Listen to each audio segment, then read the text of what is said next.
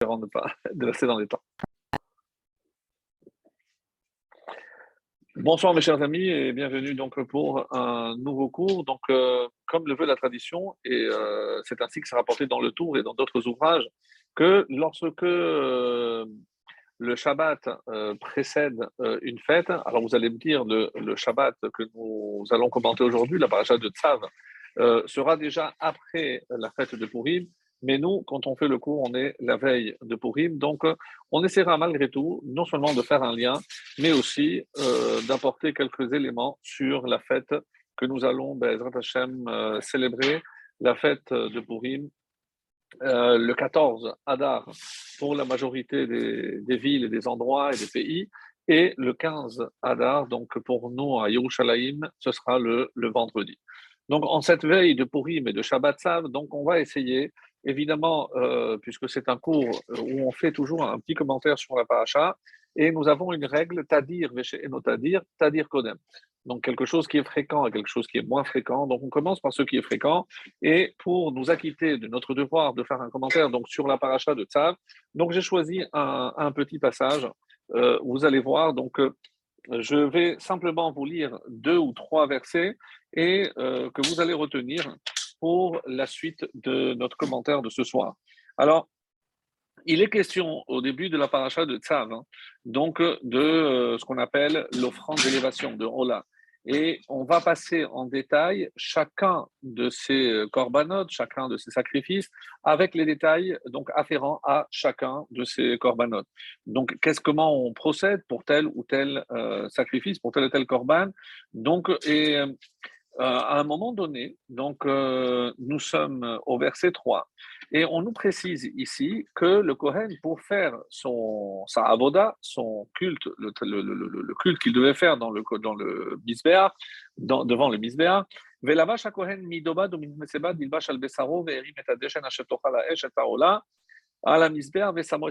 Donc, qu'est-ce qu'il devait faire? Donc, revêtu. Et donc, d'abord, avant tout, le Kohen revêtira sa tunique mido bad. Mido, c'est-à-dire à sa, à sa mesure, mida, et bad, c'est du lin. Donc, euh, une tunique de lin ajustée. Il fallait que ce soit vraiment, alors je ne sais pas si euh, ça devait être slim pour être considéré à sa taille. En tout cas, une chose est certaine, c'est qu'un Cohen ne pouvait pas mettre des habits qui allaient ou trop petits ou trop grands. Donc, ajuster à sa taille. Et donc, retenez ce détail parce qu'il euh, sera question aussi de vêtements dans la Megillah et on va essayer évidemment de mettre l'accent sur ce point sur lequel ne cesse de revenir la Megillah concernant les, les vêtements. On commence la Megillah en parlant de vêtements, on parlera des vêtements que Mordechai revêt, les, vêtements que lui va déchirer, les vêtements que Esther va lui envoyer. Donc, et plusieurs fois, donc, on revient. Donc, est-ce qu'il s'agit ici, en quelque sorte, donc, comme si pour servir Hachem, comme le Kohen Gadol, on devait revêtir, euh, on va dire, des, vêtements spéciaux, spécifiques. Et plus loin, et c'est ce que j'ai choisi euh, pour commenter avec vous, donc c'est le chapitre 7, euh, au verset 12, il est question d'un korban. Et pourquoi j'ai choisi ce korban, mes chers amis? Parce que l'Agmara affirme que lorsque le Beth Amikdash, le troisième des Karov, sera reconstruit très très prochainement, en tout cas les signes précurseurs de, de ce temps messianique euh, tous ces signes sont déjà présents, Baruch Hashem. Il ne suffit d'écouter tout ce qui se dit, tout ce qui se passe dans le monde pour comprendre que nous sommes vraiment à la porte de la délivrance. En tout cas, euh, tous les sacrifices disparaîtront, puisque généralement sont, euh, ce sont des, des offrandes soit délictive pour un délit, soit pour une expiation, soit pour l'élévation. Donc, il restera un seul. Quel est le corban qui restera même lorsque le temple sera reconstruit? C'est celui dont il est question ici dans ce passage, qui s'appelle Shelamim. Shelamim, donc euh, c'est difficile à traduire. En tout cas, une des meilleures traductions que j'ai trouvées, c'est une offrande de festin.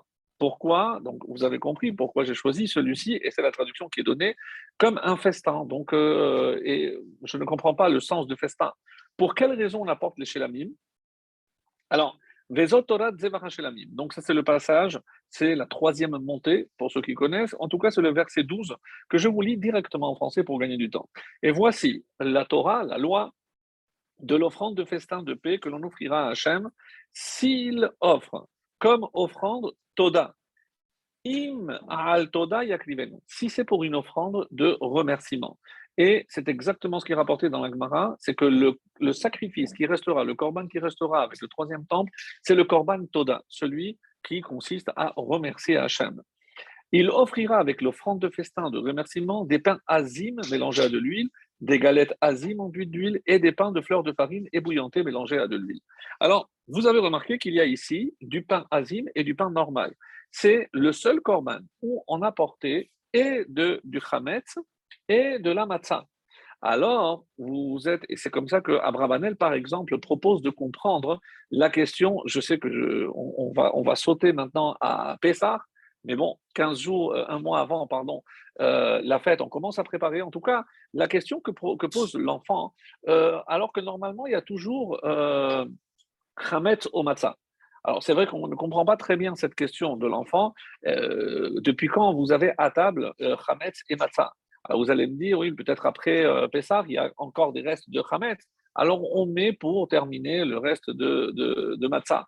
Et en même temps, il y a déjà le Chametz. Non, il ne s'agit pas de ça. D'après Abravanel, il s'agit d'un korban toda. Il s'agit de, du sacrifice qu'on appelle ici le shelamim, c'est-à-dire on vient remercier Hachem. Et pour comprendre de quoi il s'agit, eh ben, nous avons Rashi, encore une fois, qui va nous éclairer d'une manière vraiment euh, stupéfiante. Alors, Imaldevar Hoda'a al-Nes Asalo. Donc, de quoi s'agit-il? Pourquoi je devrais remercier Hachem? Al-Nes Narasalo, parce qu'il a, su, il a, il, a, vécu un miracle. Et donc, un événement euh, miraculeux. Et pour remercier Hachem, donc, on comprend qu'il va apporter ce, korban, cette offrande. Kegon, alors comme qui Qui est censé apporter le korban Toda? Alors écoutez bien, Yordé Ayam, ceux qui traversent la mer, Bariot, ceux qui marchent dans le désert, Chavouché Betasurim, ceux qui sont prisonniers euh, dans des arrêts, dans des maisons d'arrêt, euh, dans des prisons. Vecholé Shenitrapa et un malade qui a guéri. Shehem Tzrichim Leodot. Ces quatre doivent remercier. Comme on dit d'ailleurs dans la, fin de la Hamida, Vechol Hahayim Yoducha Sela. Et tous ceux qui sont vivants doivent te remercier. Et les Chachamim vont, voient ici un, un, signal. Pourquoi? Parce que Chayim, c'est Chet, Yud, Yud, même. C'est les initiales des quatre que nous venons de citer. Donc, Chet, c'est pour euh, Chovesh, donc un prisonnier. Yisurin, Yud, c'est celui qui a subi donc une maladie. Euh, Yam, celui qui a traversé la mer. Et même, c'est celui qui a traversé le Midbar. Donc, les quatre catégories. Et chez euh, Katuv Bahem, et qu'est-ce qui a marqué? Yodou Lachem Chazdo Venifleotav Nifne Adam. C'est quel psaume, mes amis? C'est le psaume de Pessah. Et ce psaume qui a été choisi, où on dit, parce que Yodul Hashem Chazdo, donc remercier Hashem pour sa bonté, Venifleotav et ses merveilles vis-à-vis des hommes, et alors vous offrirez des offrandes de remerciement. Quel rapport avec Pessah? Eh bien, évidemment, le lien, vous l'avez tout de suite compris, puisqu'à Pessah, on était prisonniers, on est sortis. Euh, juste avant d'arriver au Sinaï, donc euh, on, a, on a tous guéri, on a traversé la mer et on était dans le désert.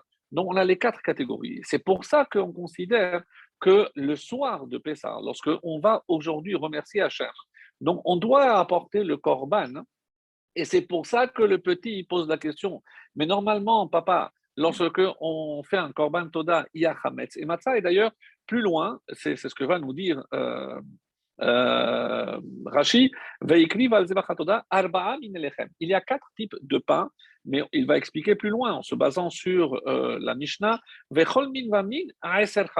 Et pour chaque sorte, il y a dix. Donc s'il y a quatre sortes et qu'il y a pour chaque sorte dix, donc il y a quarante. Sur ces quarante, comme ça c'est expliqué dans le traité de Menachot, avec quelle mesure? Et donc il y a donc 30 c'est de la matzah et 10, donc 10 c'est du, du pain du chametz. Donc le korban toda est le seul, et c'est assez rare, où il y a et korban et matzah et chametz. Donc pourquoi, demande le petit, d'habitude quand on apporte le korban toda, il y a chametz et matzah. Pourquoi ce soir il n'y a que, que matzah, il n'y a pas le chametz comme d'habitude donc, c'est d'après Abrabanel le sens de la question de ce petit qui n'est pas tellement petit puisqu'il connaît très bien les règles concernant la loi de, euh, la Toda. Alors, plus, plus loin. Et euh, on va nous dire, parmi les choses euh, qui sont assez étonnantes, alors, euh, Al-Khalot Lechem Chametz, donc je vais vous lire tout de suite pour vous montrer, donc maintenant c'est concernant la durée. Pendant combien de temps j'ai le droit de manger? Donc j'apporte un korban, donc imaginez donc une bête avec 40 pains, que ce soit matzah ou chametz, donc 40. Alors je me suis dit, bon, combien de temps j'ai pour manger cela? Alors j'écoute ce que dit la, la Torah. Euh, et la chair de son offrande de remerciement de paix sera mangée deux jours de son offrande et il n'en laissera rien jusqu'au matin. Yom valaila. Donc il peut manger le jour jusqu'à la nuit, mais il ne doit rien laisser pour le matin. Je vous demande, mes chers amis, comment pensez-vous que quelqu'un va pouvoir terminer une bête avec 40 pains? C'est inconcevable. Alors, il y a un commentaire très beau qui dit pourquoi c'est ce corban qui va rester Parce que c'est le seul corban où, pour le consommer, j'étais obligé, évidemment que je ne vais pas venir seul. Et c'est pour ça qu'on dit que chez la mime avait une particularité. Comment penser un instant que je pouvais vraiment le consommer en un jour? Imaginons que je viens dans le début de l'après-midi et euh, comment vous voulez que je mange jusqu'au soir? Donc, je ne sais pas moi, 30, 40 kilos de viande avec 40 pains. C'est inconcevable. Et pour évidemment ne pas jeter, puisque on va voir après, si jamais il restait, et s'il restait, il fallait le brûler. Donc, euh, ce serait tellement dommage. Alors, que faisait cette personne lorsqu'il devait venir remercier Hachem pour un des quatre miracles dont on a parlé? Eh bien, il apportait ses amis. Et vous voyez un petit peu le lien aussi avec Pessah, bien sûr, vous allez me dire, bon, quel rapport? Mais évidemment qu'il y a un lien avec Pessah, puisque à Pessah, tous ceux, que, tous ceux qui ont besoin de venir manger, qu'ils viennent partager. Et le Korban Pessah aussi, donc on pouvait s'associer entre familles lorsqu'on n'était pas assez nombreux pour pouvoir consommer tout seul ce Korban. De là, et c'est ça ce que je voulais euh, vraiment euh, rapporter, insister sur ce point, c'est l'importance, mes amis, de lorsqu'on a un repas, un festin, et pourquoi on appelle ce festin, ce corban festin, maintenant vous comprenez le sens profond, pourquoi la meilleure traduction de Shelamim, Shalem, et comme Rachid a dit aussi, parce qu'on dit Shalom, une partie pour les Kohanim, une partie pour étaient brûlés, les minimums qui ont brûlé, et euh, parce que ça faisait la paix entre tout le monde, parce que tout le monde, évidemment, avait une part à cette offrande, mais aussi parce que même tout seul, je n'aurais jamais pu, évidemment, euh, venir à bout de, ce, de cette offrande, vu la quantité. Donc, je, je venais avec des amis, et c'est ça ce qu'il faut retenir, et ce qui est vraiment très beau, c'est que quand je remercie Hachem, je fais partager un peu comme Pirsum Hanes, et oui, donc, on est parti à Hanouka, mais c'est pas grave. Donc, Pire Soumanès, parce que j'ai eu un miracle et je veux le partager avec autrui. Comment? Parce que je vais l'inviter à partager ce festin. Et maintenant, vous comprenez que cette traduction va très très bien avec l'essence euh, de ce korban qui veut que pour remercier Hachem, je dois le faire savoir. Donc, je dois le faire savoir aux autres que j'ai euh, été, Baou Hachem, un petit peu euh, le, le, chanceux qui a eu euh, ce miracle hein, pour lequel je suis en train de remercier Hachem. Voilà un petit peu pour nous acquitter du devoir de parler de Tzav. Donc, évidemment, donc, comme vous avez certainement remarqué, on a fait, essayé de faire le lien et un peu avec Purim et aussi avec Pessah. Mais on va maintenant euh, rentrer un petit peu plus dans le vif du sujet par rapport à, à Purim. Mais euh, avant tout, et euh, avant d'arriver à Purim, j'avais une dette. Une dette, à savoir que lorsqu'on a parlé et la semaine dernière, et aussi cette semaine, puisque plus la semaine dernière, on avait expliqué que lorsque on devait offrir une offrande à Hachem, et je préfère ce terme d'offrande que sacrifice, on avait expliqué que euh, pouvait offrir de tout type d'animal, même de la volaille et même de la farine, comme on, vient de le voir. Mais euh, il y avait une espèce qui est restée un petit peu hors jeu. Donc, il y a une espèce, et c'était la question euh, à laquelle vous étiez censé réfléchir, pour quelle raison la Torah a exclu définitivement l'offrande de poisson? Vous allez me dire, parce que le poisson n'est pas considéré comme la viande. En effet, comme vous le savez, dans la règle qui euh, incombe au, non-mélange de lait et de viande, le, poisson n'est pas considéré comme de la euh, viande, ce n'est pas bassar. Il n'y a pas les règles de Shechita, il n'y a pas l'interdiction de sang, puisque je n'ai pas besoin de l'extraire ou de le cachériser, euh, et tout simplement parce que je n'ai pas besoin de faire couler le sang pour pouvoir le consommer. Il suffit de le sortir hors de l'eau et euh, il mourra instantanément, instantanément non, mais sans, sans que j'ai besoin d'une action supplémentaire. Alors, la question est, elle revient, pourquoi la Torah a exclu l'offrande de poissons pour, euh, dans le Corban, dans le temple? Alors, il est clair que si on regarde euh, de près euh, par rapport donc à ce que nous avions vu euh, au début de la paracha de Vaïkra, on avait commencé par ce terme Adam qui yakriv mikem, Adam. Et on est venu sur, on est revenu, on a mis vraiment, euh, on va dire, l'insistance sur, on a mis en relief l'importance de ce terme de Adam, puisque le Midrash nous dit que pourquoi tu t'appelles Adam? Et Adam a répondu parce que je viens de Adama. Et rappelons-le, donc même si on l'a dit, euh, juste on va rappeler très rapidement pour euh, rebondir euh, et, commencer à répondre à la, à la question sur le poisson. Donc Adam, il est dit que parce qu'il vient de Minha Adama.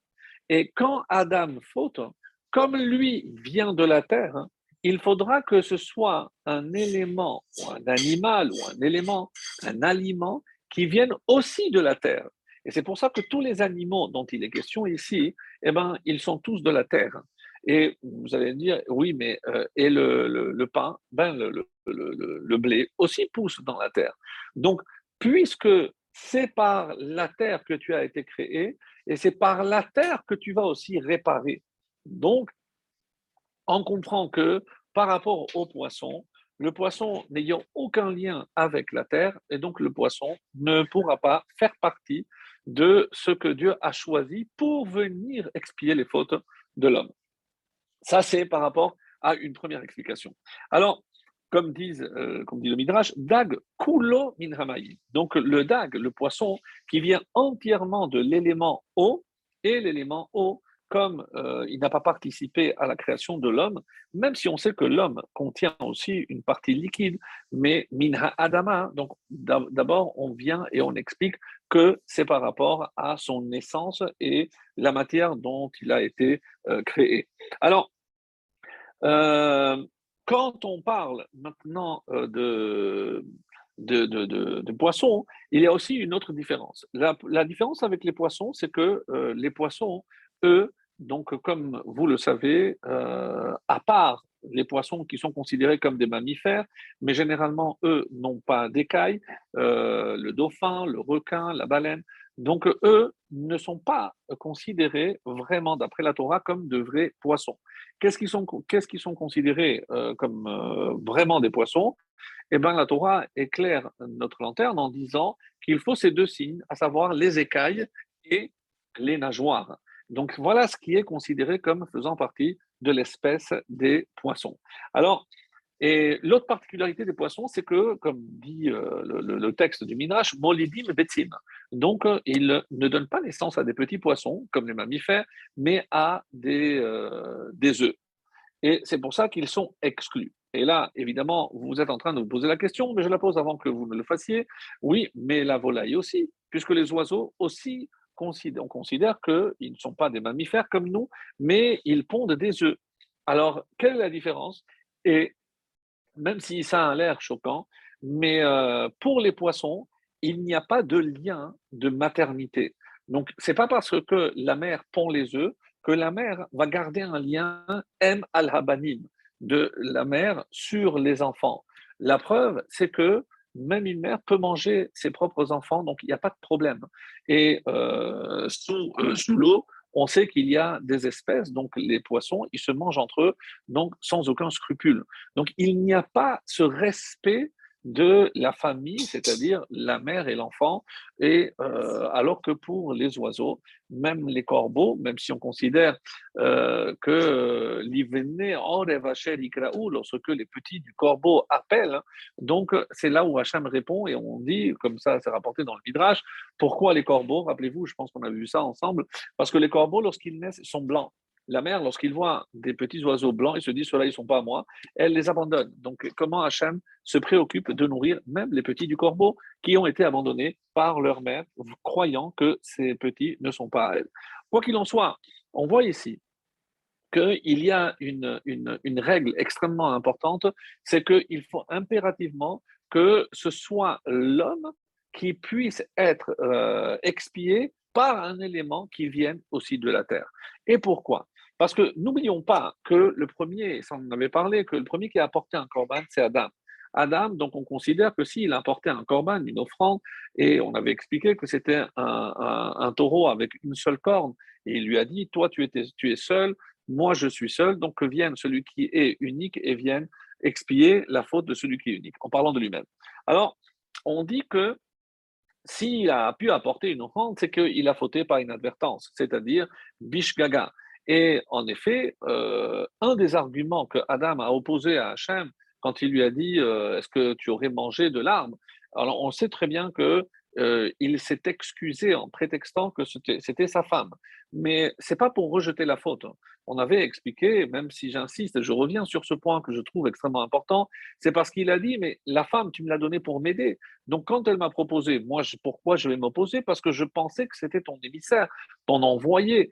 Comme on le verra à propos de Sarah,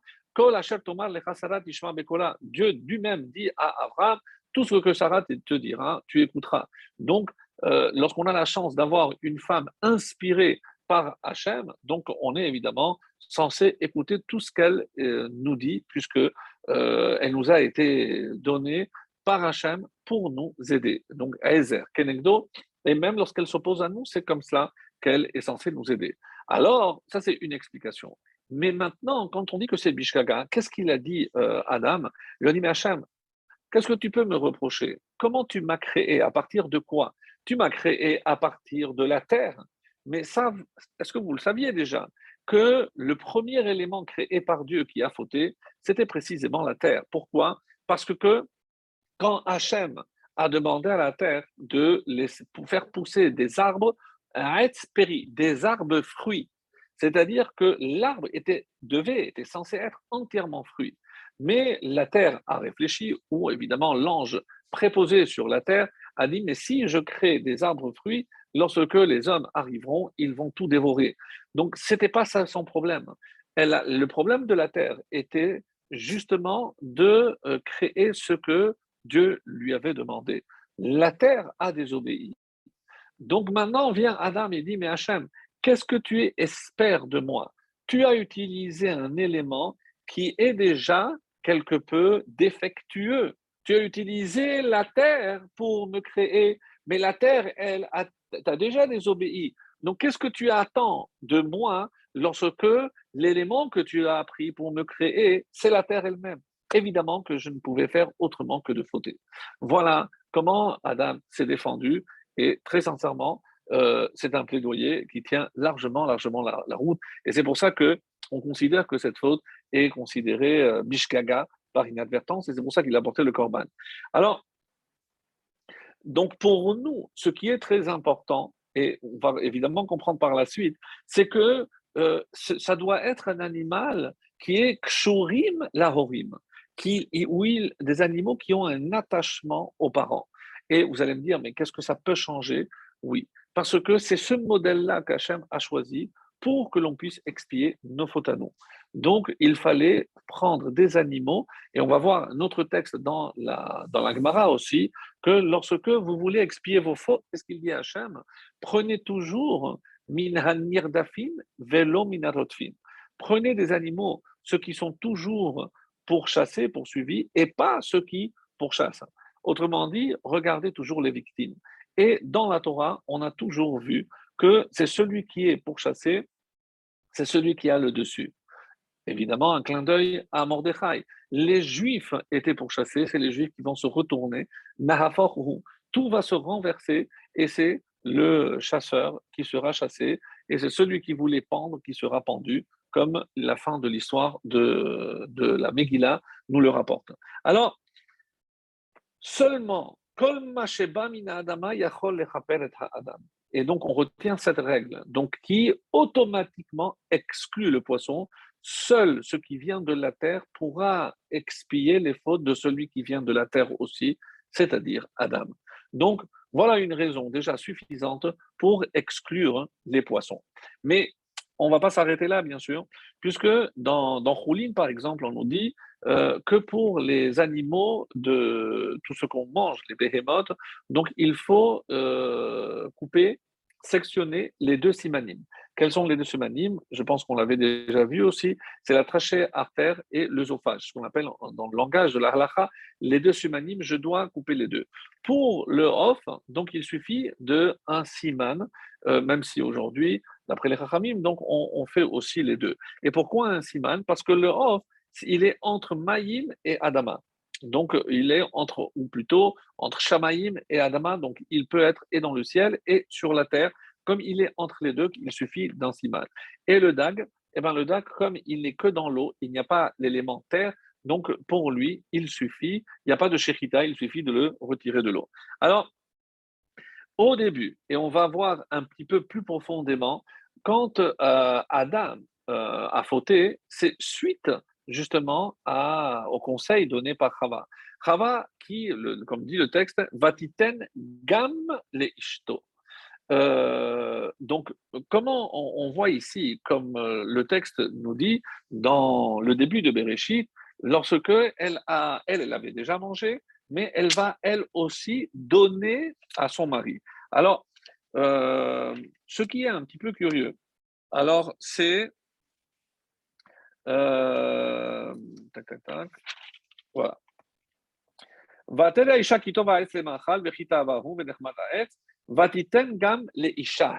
Et elle a aussi donné, donc c'est le chapitre 3 au verset 7, Vatiten gam le isha vayochal. Et elle a aussi donné à son mari, à son homme, littéralement à son mari, avec elle, vayochal, et, et il a mangé. Alors, les Rachamim se posent la question pourquoi il y a marqué gam aussi? Alors, elle l'avait déjà mangé, mais en plus, on dit Aïma avec elle, c'est-à-dire qu'ils ont mangé ensemble. Donc, vous verrez les, différents commentaires. En tout cas, un midrash extraordinaire nous dit pourquoi il a marqué ce gamme? Parce que Chava, au moment où elle a donné euh, ce fruit, on dit, euh, quand le midrash rapporte, qu'elle a fait goûter à toutes les créatures.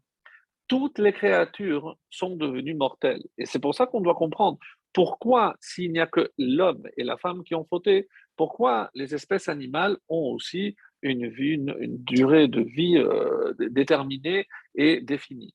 Alors, c'est de là que vient justement le fait que Chava a donné à manger et à goûter à tous les animaux, sauf aux poissons.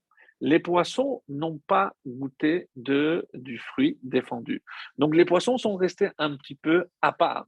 Et d'après le Midrash, il y a un autre volatile aussi qui euh, n'a pas euh, consommé. Il s'appelle le Hof Hachol, euh, dont on avait parlé pour ceux qui s'en souviennent.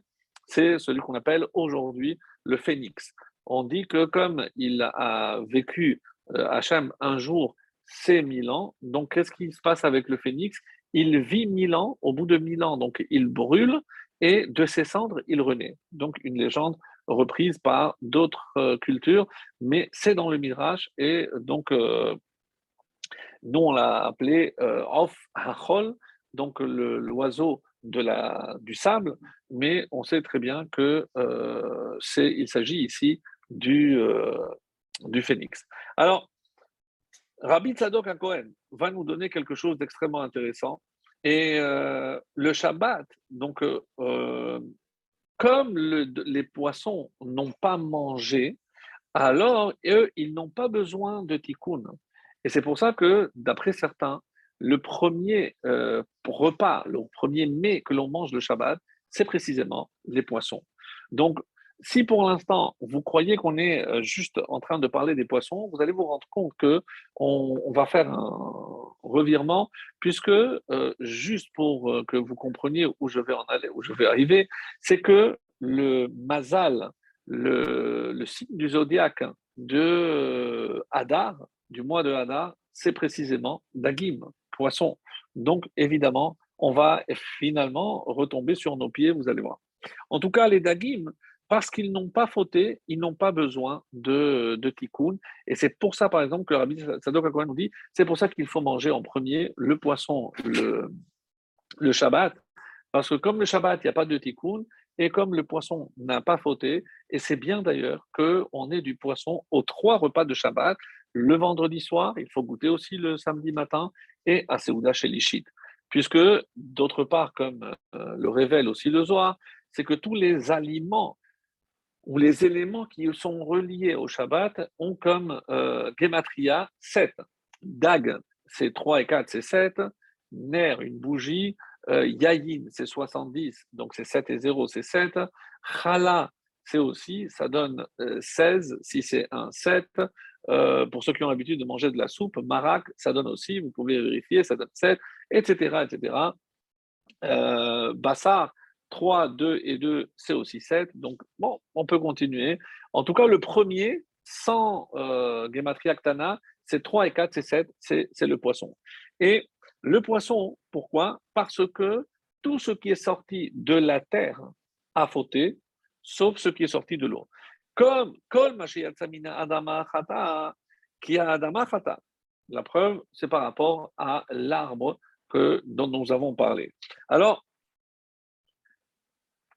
si on continue, euh, d'ailleurs, pour euh, ce qui est de, de des poissons, qu'est-ce qui se passe au niveau de, des poissons? Comment, comment la vie est gérée? Donc, si c'est vrai qu'ils n'ont pas fauté au début de la création, ils n'ont pas fauté aussi dans le déluge, puisque même si c'est vrai, comme euh, le Midrash l'affirme, qu'il y a eu des boules de feu qui sont descendues avec le, au niveau du déluge, euh, mais les poissons donc se sont cachés dans les profondeurs et les poissons n'ont pas été touchés lors du déluge, donc eux aussi ont été sauvés. Alors, concernant un enseignement aussi très profond, on nous dit qu'au niveau des Gilgulim, même si on ne comprend pas toujours ce que cela veut dire, mais c'est comme ça que c'est marqué Tzadikim mitgalgelim badagim. Donc, en quoi se réincarnent les tzadikim On dit dans des dagim, dans des poissons. Pourquoi? D'abord parce qu'ils sont mangés le Shabbat, essentiellement, et donc d'où l'importance. Et d'ailleurs, ceci dit, il y a une coutume, comme euh, vous l'imaginez, la Seouda, le festin, le michté de Purim, on a évidemment l'obligation de manger de la viande et de boire du vin. Et certains, euh, suite à ce que je suis en train de dire, rajoutent aussi du poisson, puisque le poisson a sa place le jour de Purim, comme on va essayer de démontrer. Euh, et pourquoi les tzadikim reviennent en poisson? Parce que les poissons n'ont pas besoin de tikkun, vu qu'ils n'ont pas besoin de shekhita, donc on n'a pas versé le, sang. Par ailleurs, euh, on dit aussi que quand on voit par exemple l'histoire de Yona, pardon, l'histoire de Yona nous montre que Yona n'a pas voulu se rendre euh, à la ville de Ninive, donc c'est le jour de, euh, de Kippour d'ailleurs, donc Kippour comme Purim, donc il y a aussi, on va voir peut-être si nous avons le temps de tout ça, de, faire un petit peu le lien, mais euh, le livre de Yona est extrêmement intéressant, mais c'est curieux, pourquoi? Parce que comme tout le monde connaît l'histoire, euh, le bateau dans lequel Yona a voulu se sauver pour ne pas aller à Ninive, justement pour euh, avertir la population de faire Teshuvah, et euh, il savait que s'il s'y rendait, les habitants de Ninive allaient faire Teshuvah, et alors il devrait être content, oui, mais ça aurait pu être une accusation pour les bénis Israël, pour les Juifs qui, eux, malgré tous les avertissements, ne faisaient pas forcément Teshuvah, donc il a voulu éviter et quoi qu'il en soit, le bateau est en train de, couler et lui, il va dans la cave s'endormir. Yachem euh, Malteradem, donc on, va le réveiller, mais qu'est-ce qui se passe? Il a dit c'est de ma faute. Et ils ont fait un test, ils l'ont mis dans l'eau. Dès qu'il touchait, les pieds de Yona touchaient l'eau, euh, la, la, tempête se calmait, il soulevait, elle revenait, et ils ont dit qu'est-ce qu'on doit faire? Vous devez me jeter à l'eau. Donc c'est ce qu'ils vont faire. Hachem va envoyer un gros poisson Et euh, là, le Midrash euh, nous dit des choses assez étonnantes. D'ailleurs, si Hachem voulait faire un miracle, plutôt que de choisir le moyen de locomotion, un poisson qui devait l'avaler, pourquoi pas un grand vent qui pouvait l'amener directement jusqu'à Ninive, sans passer par le, le, poisson? Alors, il y a une très belle explication qui nous dit que euh, Hachem a voulu que Yona voit quelque chose. Qu'est-ce que Yona a vu? En tout cas, euh, Dieu s'est préoccupé que à l'intérieur du poisson, euh, il avait tout confort. Donc, on dit que c'était pareil à un palais, donc il avait tout le confort.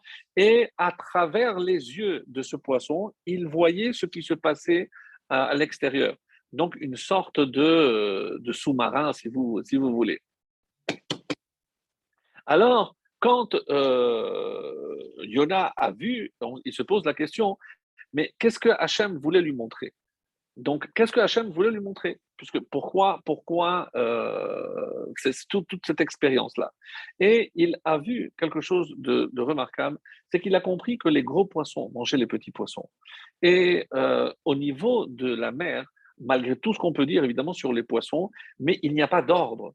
C'est-à-dire, il n'y a pas de hiérarchie, euh, c'est la raison essentielle pour laquelle, par exemple, dans la Torah, on ne donne pas de nom de poisson, alors que chaque animal a un, nom. Quand Adam Arishon a nommé les animaux, il n'a pas nommé les poissons. Euh, pourquoi tel poisson s'appellera ce saumon, celui-là la truite non, il n'y a pas de nom. En hébreu, il n'y a pas de nom pour les poissons.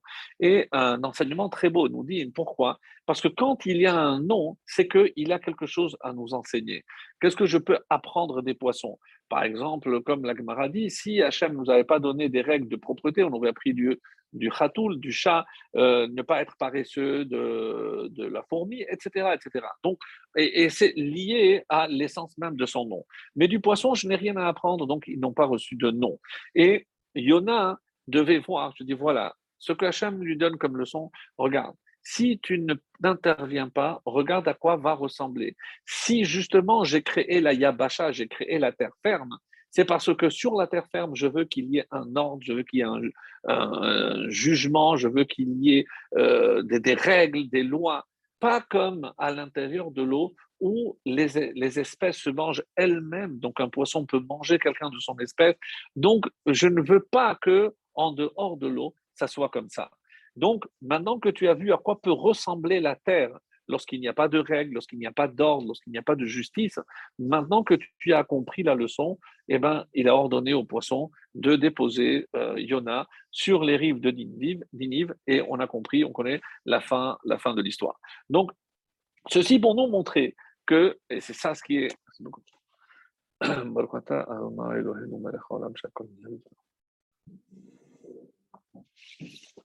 Ceci pour nous montrer que c'était le, but essentiel et on doit se rendre compte que finalement, c'est cela qu'on doit retenir des poissons. Donc, mais ce n'est pas tout, puisque on ne va pas retenir que cet aspect-là, comme vous allez le voir. Alors, euh, il y a une autre explication aussi très intéressante, parce que si je dis que ces, animaux doivent monter sur le misbéa, c'est aussi parce que eux ont fauté. Et donc, quelque part, comme ils doivent aussi eux-mêmes recevoir une expiation, une bracha d'Hachem, ils montent sur le misbéar. Et comme les poissons n'ont pas fauté, ils n'ont pas besoin de passer par cette étape qu'est le misbéar. Alors, le Chodesh Hadar, on a dit, et c'est ça euh, le plus important puisqu'on rentre et on fait évidemment le lien, le mois de Hadar, Mazalo Dagim. Donc le signe du zodiaque, c'est Dagim. Dagim, comme vous le savez, c'est des poissons.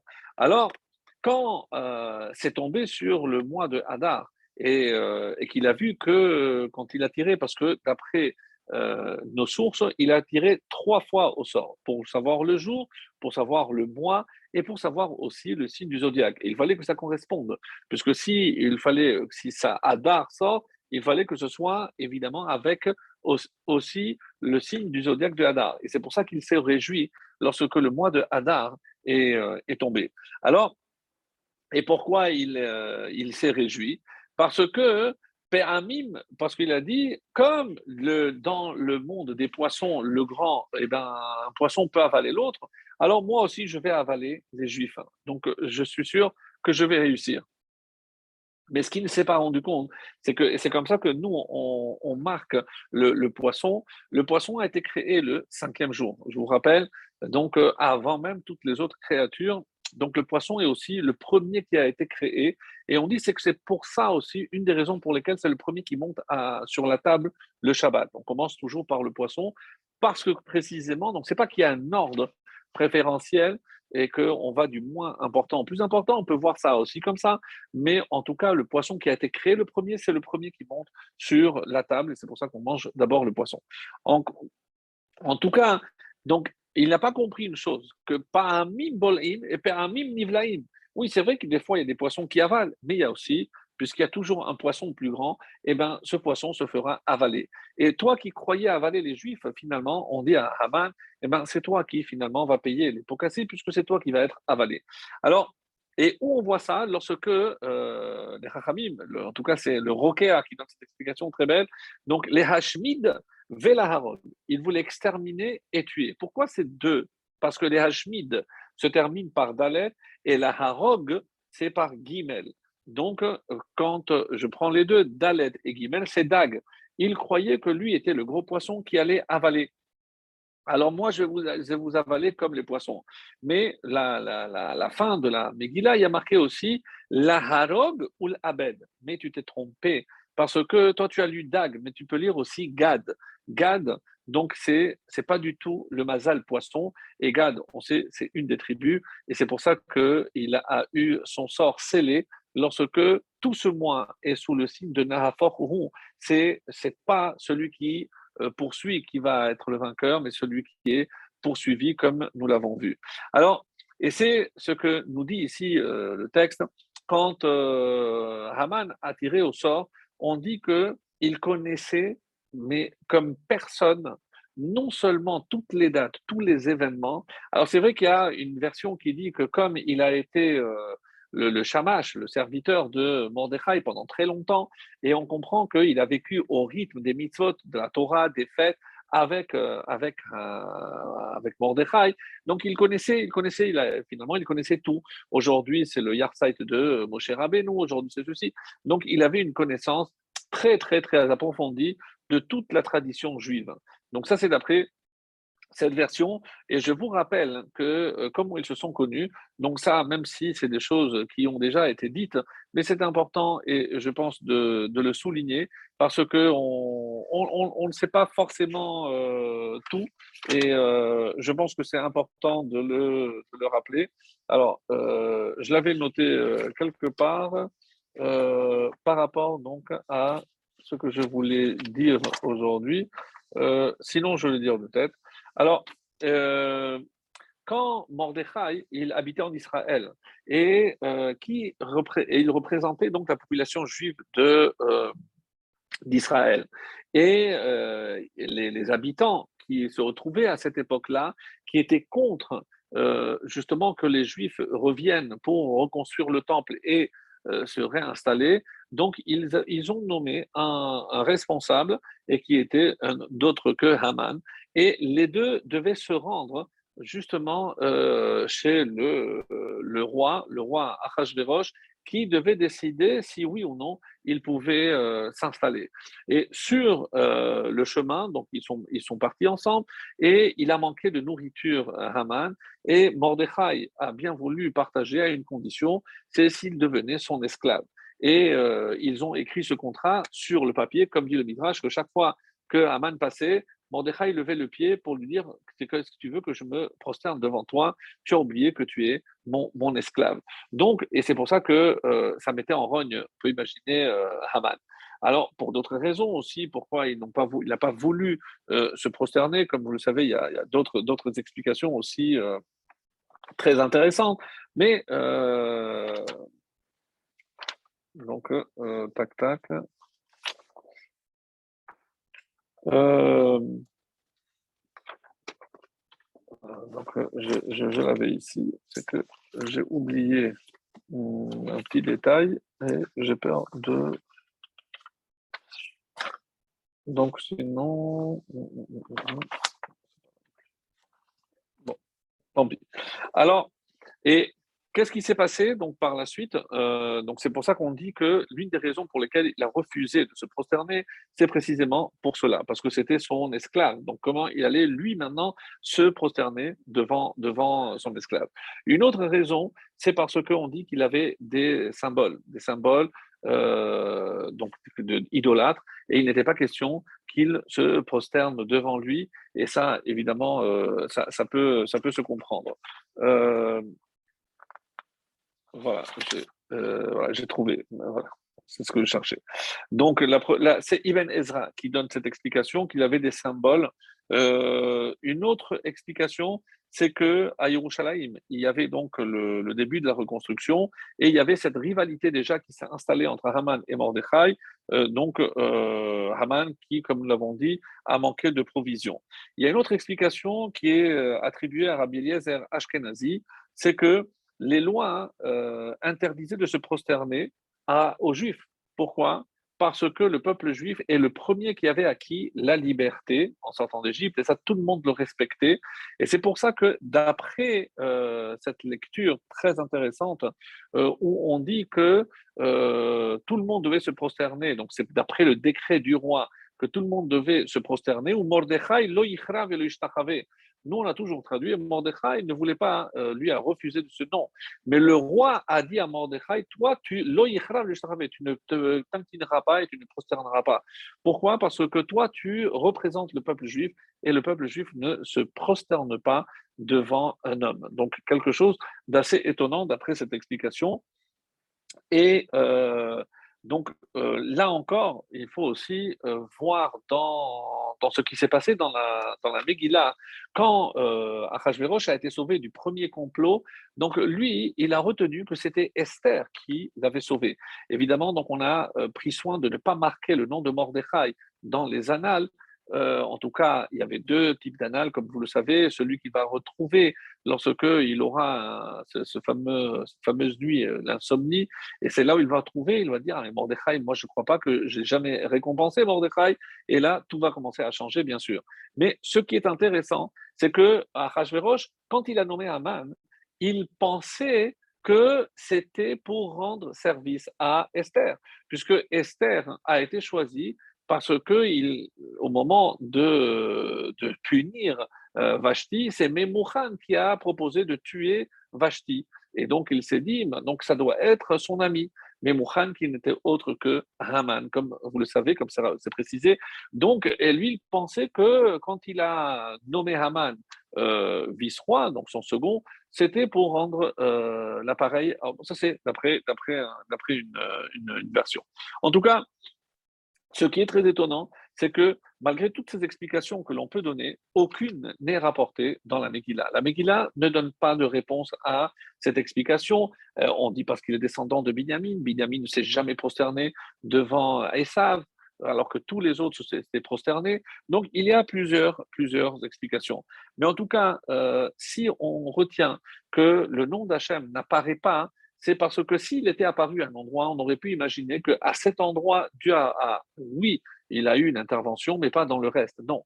Le fait que son nom n'apparaisse pas dans toute la Megillah nous prouve au contraire qu'il est du début jusqu'à la fin. Et c'est ça ce qui est étonnant, mes amis. Parce que quand on, je commence à lire la Megillah, je, suis presque un peu déçu. Pourquoi? Parce que de quoi on parle? On nous dit qu'il y a un concours de beau, avant, avant le concours, mais qu'il y a un, un, roi, un peu fou qui a fait une fête, il a invité tout le monde, il a voulu que sa femme vienne tout nue. Mais qu'est-ce que j'en ai à faire, moi?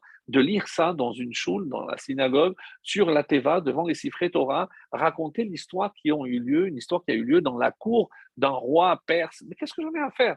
Qu'est-ce que ça peut nous faire? Pourquoi? Là, Tellement que certains pensaient que la Megillah aurait dû commencer par Ishiroudi, lorsque Mordechai intervient. Mais qu'est-ce que j'ai besoin de connaître tous les détails? Oui. Pour que je comprenne, c'est la halakha, quand, avant même de lire la Megillah, avant même de prononcer les brachot, qu'est-ce que je fais? Je déroule toute la Megillah. Ce que je ne fais pas, par exemple, dans le Sefer Torah, lorsque je sais qu'il y a six colonnes qui doivent être lues pour une paracha, on ne m'a pas dit euh, il faut tout ouvrir, ni pour montrer, ni pour lire. Je vais, j'avance au fur et à mesure, je déroule. Mais pour la Megillah, avant même de commencer à lire, il faut que je la déroule. Parce que si je veux que la Megillah ait un sens, il faut que je sois capable de voir du début jusqu'à la fin. Et Hachem est depuis le début. Quoi Même dans la cour pour savoir ce qui se passe avec ce roi fou qui veut une fête de sang? Oui, même à ce moment-là. Et surtout, j'ai envie de dire à ce moment-là. Donc, tous les événements sont importants et c'est comme ça que je dois lire non seulement la Megillah, mes amis, mais toute l'histoire, puisque toute l'histoire de notre peuple, lorsque euh, il y a des, certains passages que je ne comprends pas, eh bien, je dois le voir, évidemment, quand je prends du début jusqu'à la fin. Et c'est pour ça que jusqu'à la fin, on n'aura pas la réponse à toutes nos questions. Cela, cela va de soi. Et c'est pour ça que même si la révélation cesse à ce moment-là, mais la providence, la providence continue. Hachem n'a jamais quitté le bateau de l'histoire. Donc Hachem a toujours géré. Et ce livre exceptionnel qu'est la Megillah vient nous le prouver que même au fond de notre malheur et de ce décret d'extermination, Hachem ne nous a jamais abandonnés. Donc ça c'était un petit peu pour, euh, pour parler de, ce, de cet aspect-là que je considérais important. Et puisque nous avons cité euh, la différence entre, ou plutôt le parallèle entre Kippourim et Purim. Pourquoi on appelle Kippourim Kepurim Parce que c'est comme Purim. Donc le point de référence, c'est Purim. Ce qui peut nous paraître extrêmement euh, aberrant. Comment je peux comparer une fête comme Purim à Kippour? Kippour, c'est l'abstinence, c'est la teshuva, c'est la prière, euh, je n'ai pas le droit de travailler. Et comment je peux imaginer que Purim puisse ressembler? Alors certains nous disent que euh, à Kippour, c'est Kulo Lachem. Donc, il n'y a rien pour moi. Je ne mange pas, je ne, je ne peux rien faire pour moi, pour le plaisir de mon corps. C'est tout pour Hachem. Mais normalement, un jour de fête, c'est Chati Lachem, Chati Lachem.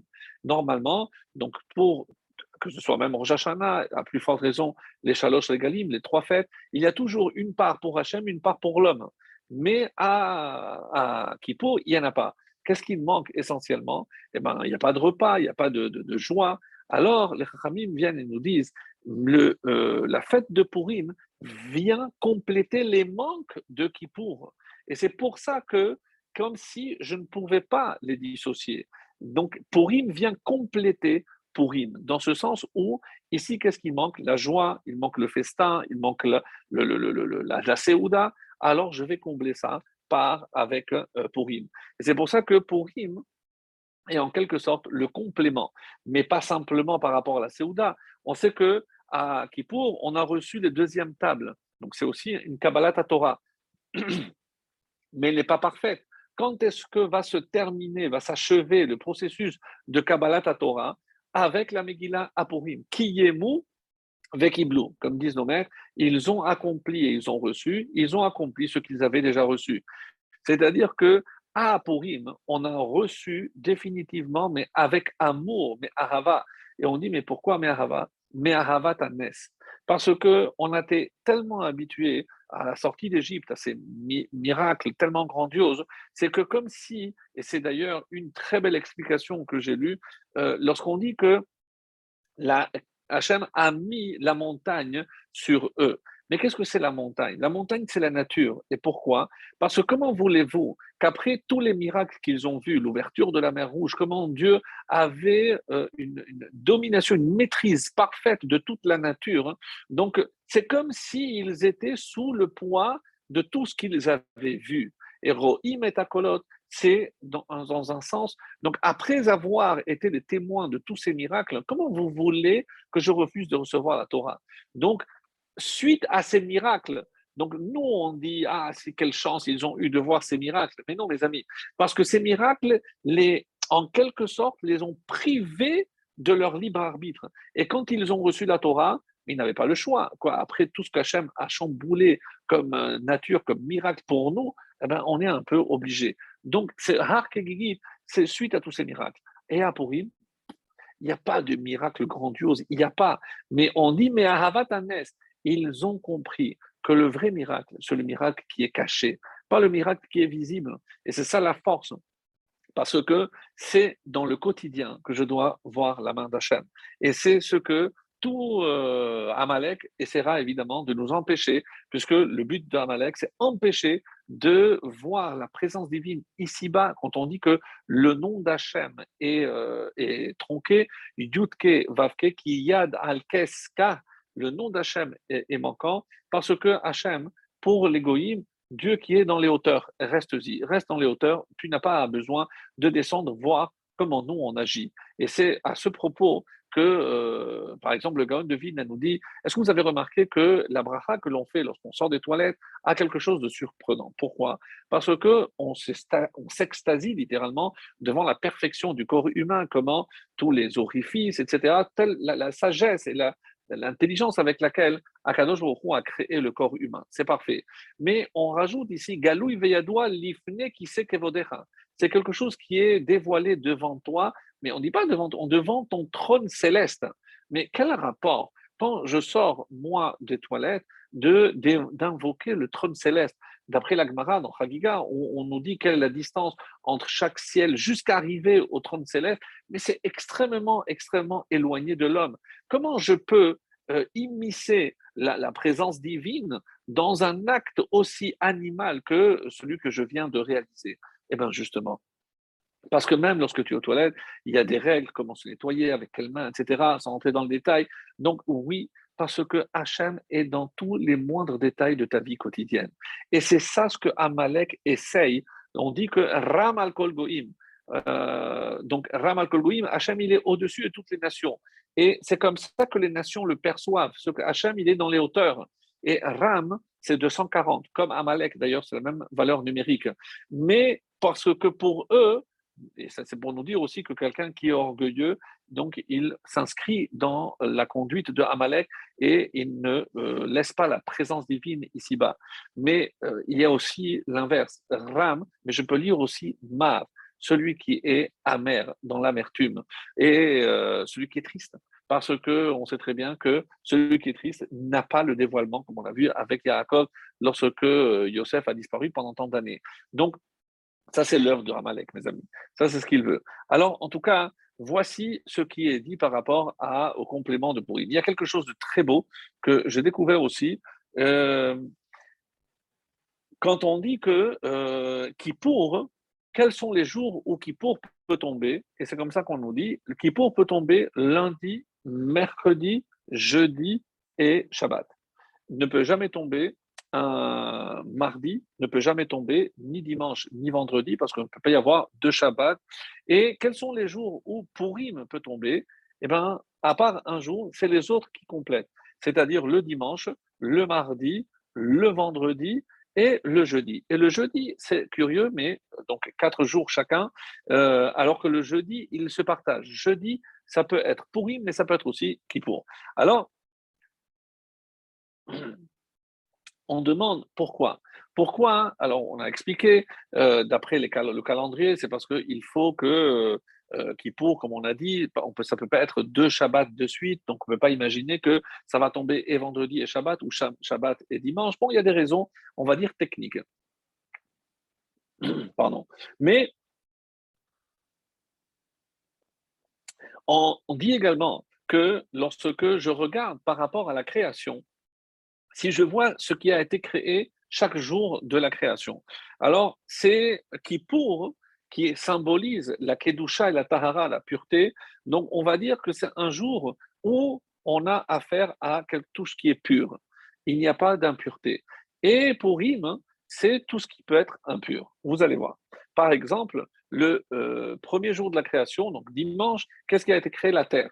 Et on sait que si je crée quelque chose à partir de la terre, donc on revient au poisson, à partir de la terre, donc un, un, un instrument en terre cuite, en argile, eh ben, il est Mekabel Touma, il peut, euh, il peut euh, attraper donc l'impureté.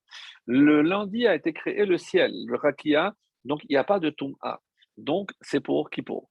Le mardi, c'est le bois. Le bois, il est Mekabel Touma, donc il peut euh, donc il peut attraper l'impureté, donc c'est Purim. Euh, le mercredi, c'est les Mehorot, c'est-à-dire le ciel et le, le, soleil et la lune. Euh, excuse-moi, tu peux rallumer? Malkiel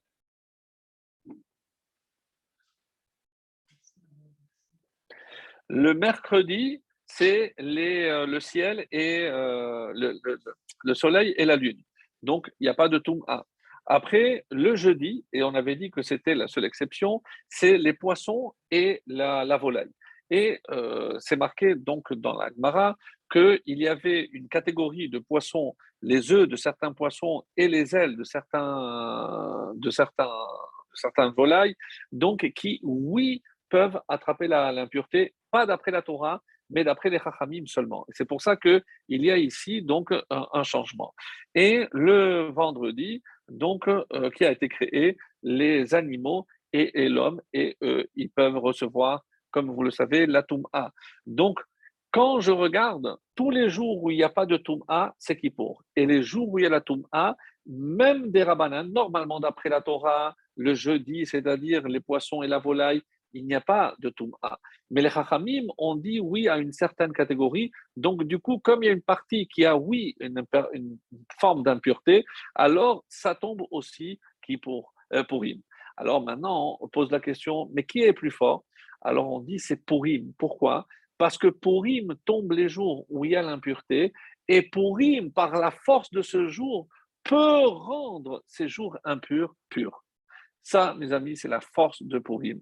Et c'est pour ça qu'on dit que on prend comme référence Purim et que Purim est supérieur à Kippour. Et d'ailleurs, c'est ce qui restera, comme il est marqué. Alors, euh, quand on dit que les autres jours, les, jours de fête vont être Bétélim, alors tout le monde se pose la question, mais la Torah, on ne peut pas changer un iota. Comment je peux imaginer que lorsque le Mashiach va venir, eh bien, toutes ces fêtes, on ne va pas les, célébrer. Comment je peux imaginer une chose pareille? Non, mes amis, alors on dit Bétélim, elles, elles seront comme nulles. Pourquoi? Parce que devant la grandeur de Purim, on voit bien que Kippour fait euh, donc c'est comme si euh, Kippour perdait de son importance. Lorsqu'on va voir les fêtes qu'on va célébrer par la suite, eh ben, les miracles de, de, de, de Pessah ben, c'est rien à côté des miracles qu'on va vivre, Bezrat Hashem, lorsqu'on verra la venue du Mashiach. Et c'est pour ça que Bethelim, il s'annule. Pas que la fête s'annule, mais c'est que tous ces miracles seront presque annulés devant les miracles que nous allons, vivre, Bezrat Hashem, Bekarov. Alors, et je voudrais euh, terminer, puisque euh, donc, c'est vrai que c'est encore très long, mais je ne, pourrais pas évidemment tout, dire. Mais euh, il y a ici un, passage hein, euh, très très beau dans. Euh,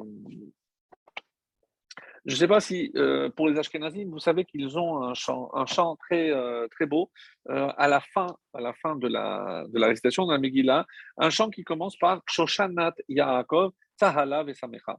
Alors quel rapport la rose de Yaakov? Qu'est-ce que Yaakov vient faire ici? Pourquoi cette rose? Et pourquoi ils se réjouissent? Bir otam yachad techelet Mordechai. Lorsqu'ils vont voir la, euh, la, couleur euh, techelet, donc le, le, le, la couleur euh, bleu ciel de, de, de, de Mordechai. Quel rapport, Quel rapport? Alors, alors il est dit, et ça c'est extrêmement intéressant, euh, lorsque Yaakov devait rencontrer Esav, il a demandé Hatilenina miyad achi miyad Esav.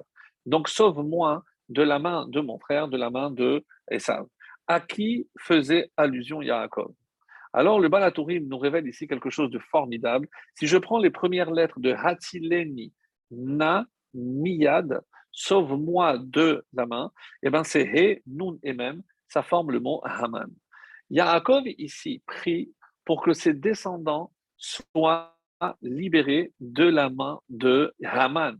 Aucun lien avec Esav, mais il s'est projeté déjà dans la fête de Purim. Et une allusion à cela se trouve dans le psaume 124. Écoutez bien comment on peut le lire. Shilama de David, donc antique des montées euh, de David, Loulé Hachem chez. Si Hachem n'avait pas été pour nous, Yomarna Israël.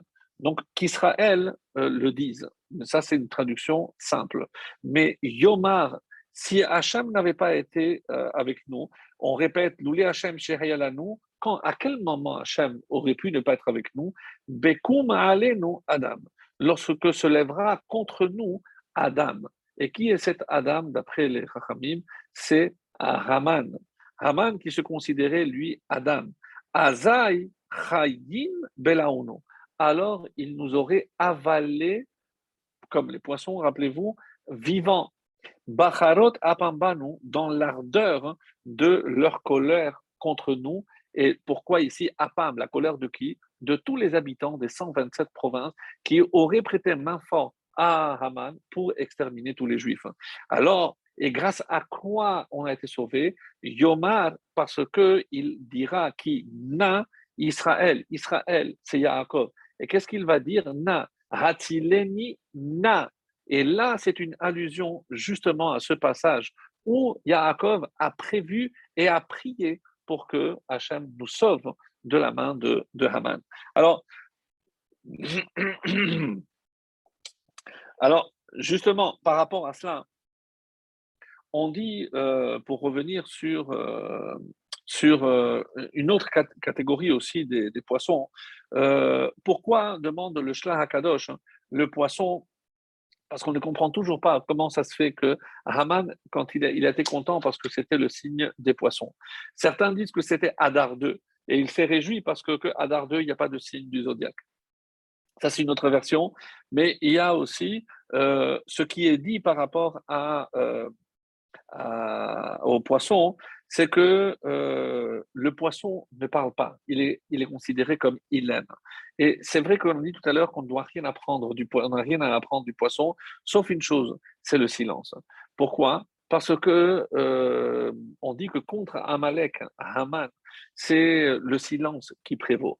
Comment on va le voir? Qui euh, est la première personne qui s'est tue alors qu'elle aurait pu dénoncer certains méfaits On dit que c'est Rachel. Rachel, lorsque elle a vu que Yaakov, tous les cadeaux que Yaakov a apportés, son père donnait à Léa.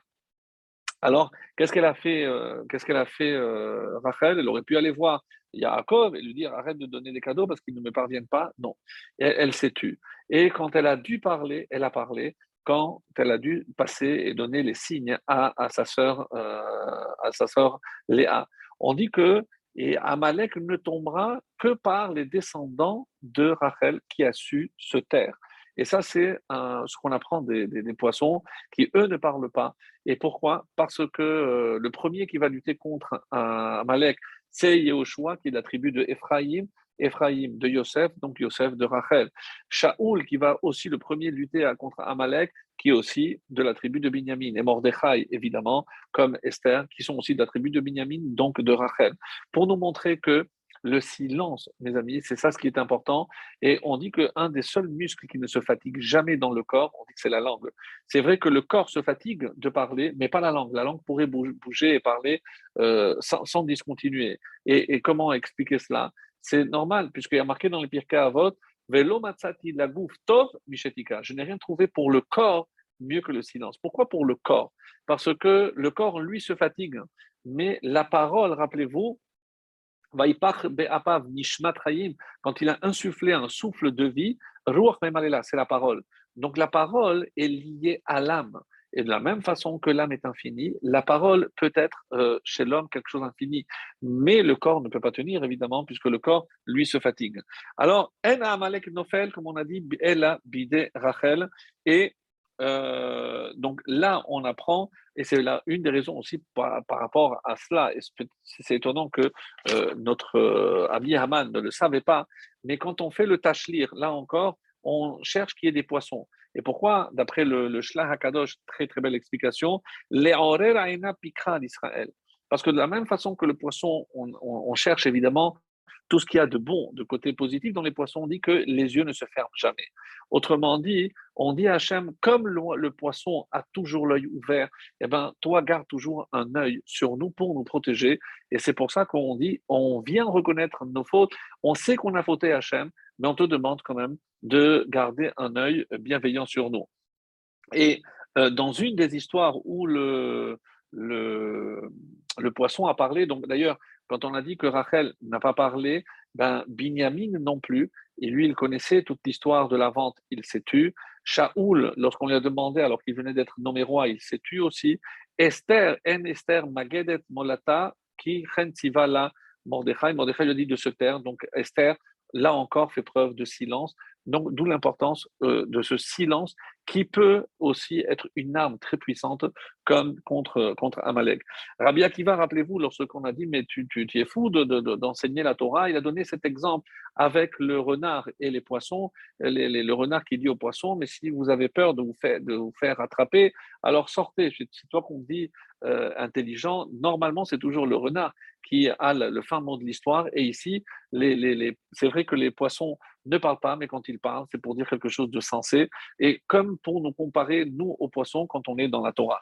Alors, je voudrais euh, terminer donc mon cours d'aujourd'hui justement par euh, euh, un point que, que j'ai beaucoup, beaucoup aimé aussi, c'est la raison pour laquelle euh, on, se déguise à, à, Alors évidemment que vous connaissez euh, vous-même plein de raisons, mais une que j'ai trouvée très originale, et je vais terminer avec ça, euh, on dit que le premier qui s'est déguisé dans la Torah, vous avez trouvé? C'est Yaakov. Yaakov s'est déguisé avec les vêtements de Esav. Et donc, depuis lors, donc rappelez-vous, que euh, Rivka avait dit à son frère, à son fils, ne t'inquiète pas, s'il y a une malédiction, c'est pour moi, mais j'ai vu par roi HaKodesh que je devrais, que tu vas, c'est toi qui dois avoir les bénédictions.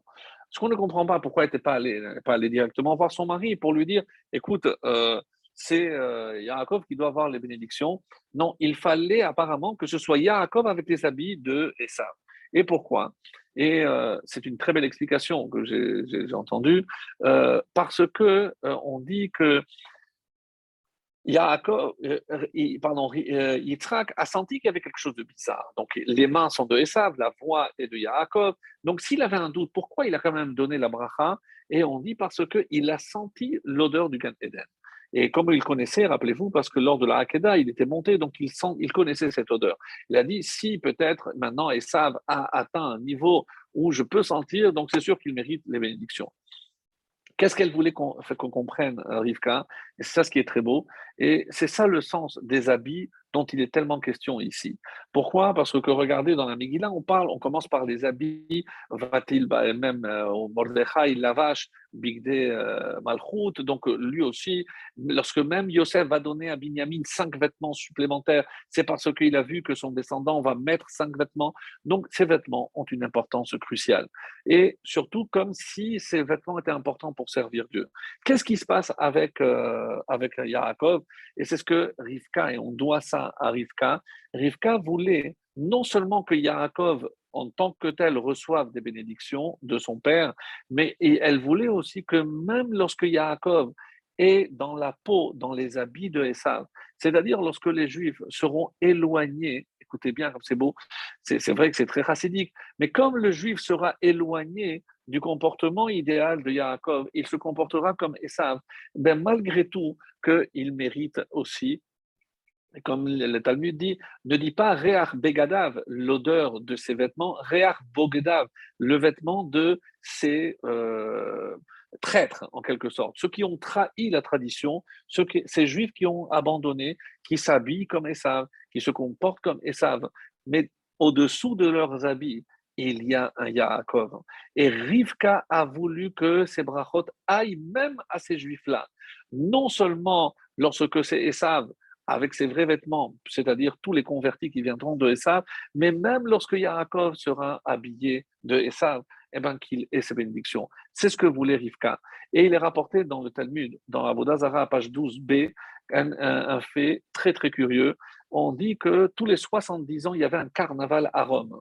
Et en quoi ça consistait? On prenait un boiteux qui devait porter quelqu'un de bien normal et ce, la personne qui était en haut mettait un masque. Est-ce que vous savez quel masque il mettait, mes amis? Ça fait de la peine de le dire, mais rappelez-vous, lors des dix martyrs, hein, quand la fille de César a vu la beauté de Rabbi Yochanan, on dit qu'il avait la beauté de Yaakov, de Adam, de Yosef, une beauté exceptionnelle. Donc, sept hommes seulement ont eu cette beauté-là. C'est Ishmael Cohen Gadol, celui-là même qui est rentré dans le Kodesh HaKodashim et à qui Hachem a dit Barechemi, béni Barechemi, bénis-moi mon fils. Alors, ce Kohen Gadol, donc, on lui a arraché la peau et on a conservé la peau de son visage et on l'a sortait tous les 70 ans, donc bien conservé, imaginez. Et qu'est-ce qu'on disait? Vous lirez attentivement la Megillah, mais là, j'ai pas le temps de vous le dire. Mais euh, en gros, qu'est-ce qu'il disait? Et le boiteux, c'est Esav. C'est Yaakov qui est sorti boiteux. Celui qui est important, c'est Esav qui est au-dessus. Et la preuve qu'il le domine, c'est parce que, regardez, il a le visage du plus beau d'entre eux, c'est Ishmael Cohen Gadol. Et il disait, regardez, maintenant le fils, à quoi ça lui a servi de se déguiser pour voler les bénédictions? Regardez comment il est humilié, il est en bas. Mais attention au jour où il sera en haut et que nous, on sera en bas. Et c'est ce jour-là qu'on attend. C'est ça, mes amis quand nous, on cherche à se déguiser, mais on cherche à se déguiser pour révéler le Yaakov qui est en nous. Et des fois, on doit mettre un masque. Un masque pour savoir qu'à l'intérieur, justement, se cache justement un, un, Yaakov. Alors que Bezrat Hashem, donc on soit, euh, on soit méritant. D'abord, de voir Hachem enlever son masque à lui, se dévoiler réellement, nous, nous révéler sa présence, nous dévoiler son Mashiach, pour pouvoir vraiment nous réjouir, que déjà, d'ores et déjà, on puisse se réjouir. Et comme on l'a dit au début, ce, jour de Purim a une force extraordinaire. Donc, profitons-en pour justement euh, demander à Hachem de nous accorder tout ce dont on a besoin, euh, la santé, bien sûr, euh, les enfants pour les, les, mariages, pour ceux qui le, veulent. Donc, en ce jour de Purim, Bezrat Hashem, qui précède la Géoula, eh qu'on voit tout ne veut s'accomplir surtout, et avec la révélation définitive de la Shekhinah d'Hachem sur, sur la terre. Amen.